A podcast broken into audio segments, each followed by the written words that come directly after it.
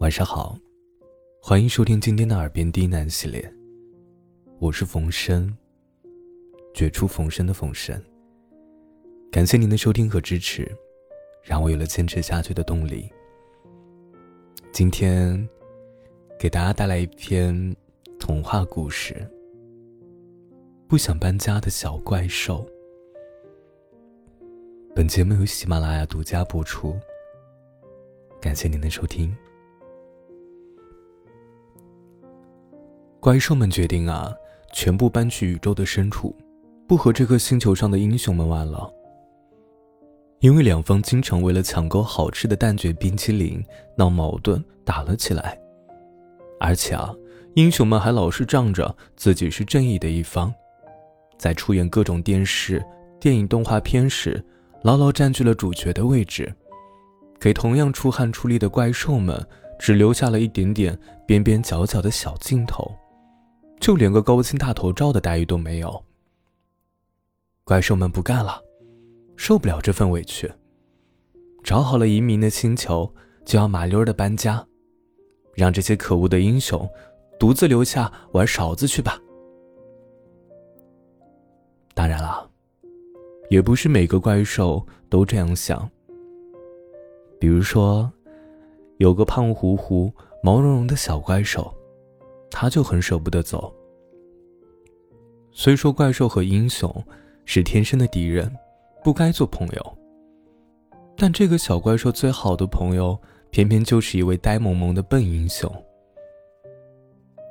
这个笨英雄之所以叫笨英雄，不是因为他不厉害，而是因为他会傻乎乎的跟小怪兽交朋友。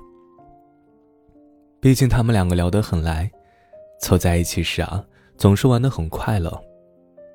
笨英雄平时都对小怪兽很好，会在其他大怪兽欺负小怪兽时拼尽全力保护它。辛苦排队买了好吃的蛋卷冰淇淋，也从来不独吞，总是惦记着留一半给小怪兽。有时候啊，因为工作的需要，笨英雄不得不跟小怪兽打一场，出手。也都是轻轻的，事后还会带着好吃的零食来看望小怪兽，给他在打架时头顶上不小心撞出的包包抹清凉油。这么好的朋友，小怪兽是真的不舍得跟他分开。听说怪兽们要搬去的星球离这很远很远，连跑得最快的光线都得跑上好多年。以后想再见，可就难了。但同胞们全部要走，小怪兽也没有办法。离开前，去找笨英雄告别，把自己珍藏多年的限量版手办都送给了笨英雄。他说：“啊，就让这些手办代替我陪着你吧，你以后可千万别忘了我呀。”收到珍贵手办的笨英雄，一点都开心不起来。冷冷的望着小怪兽，眼神很悲伤。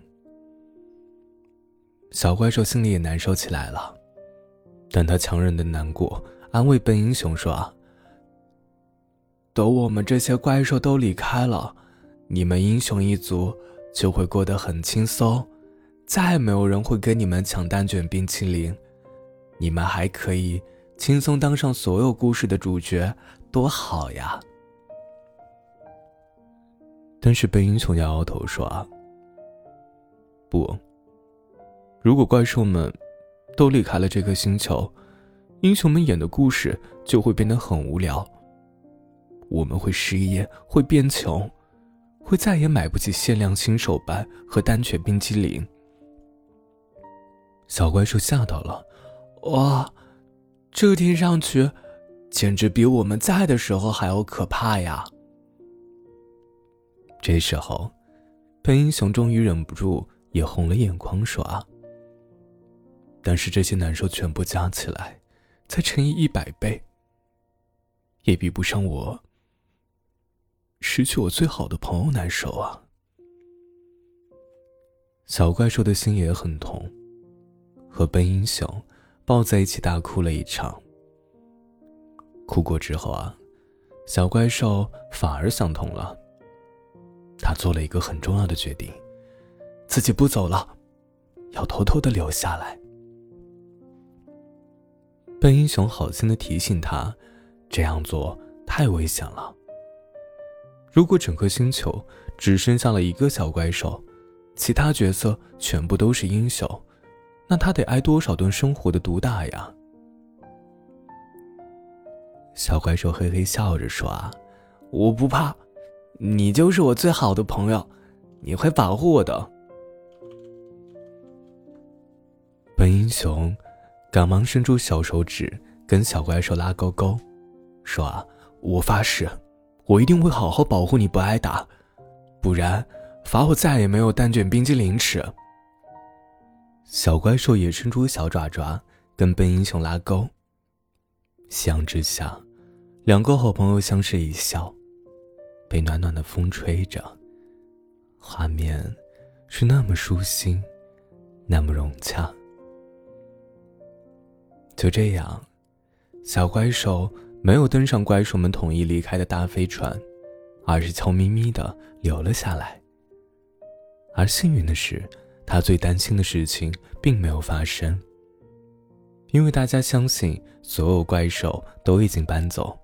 这颗星球上再也没有什么怪兽了，所以根本没有人把小怪兽还当成怪兽来看，大家只是当他是一个比较长相特别的英雄而已。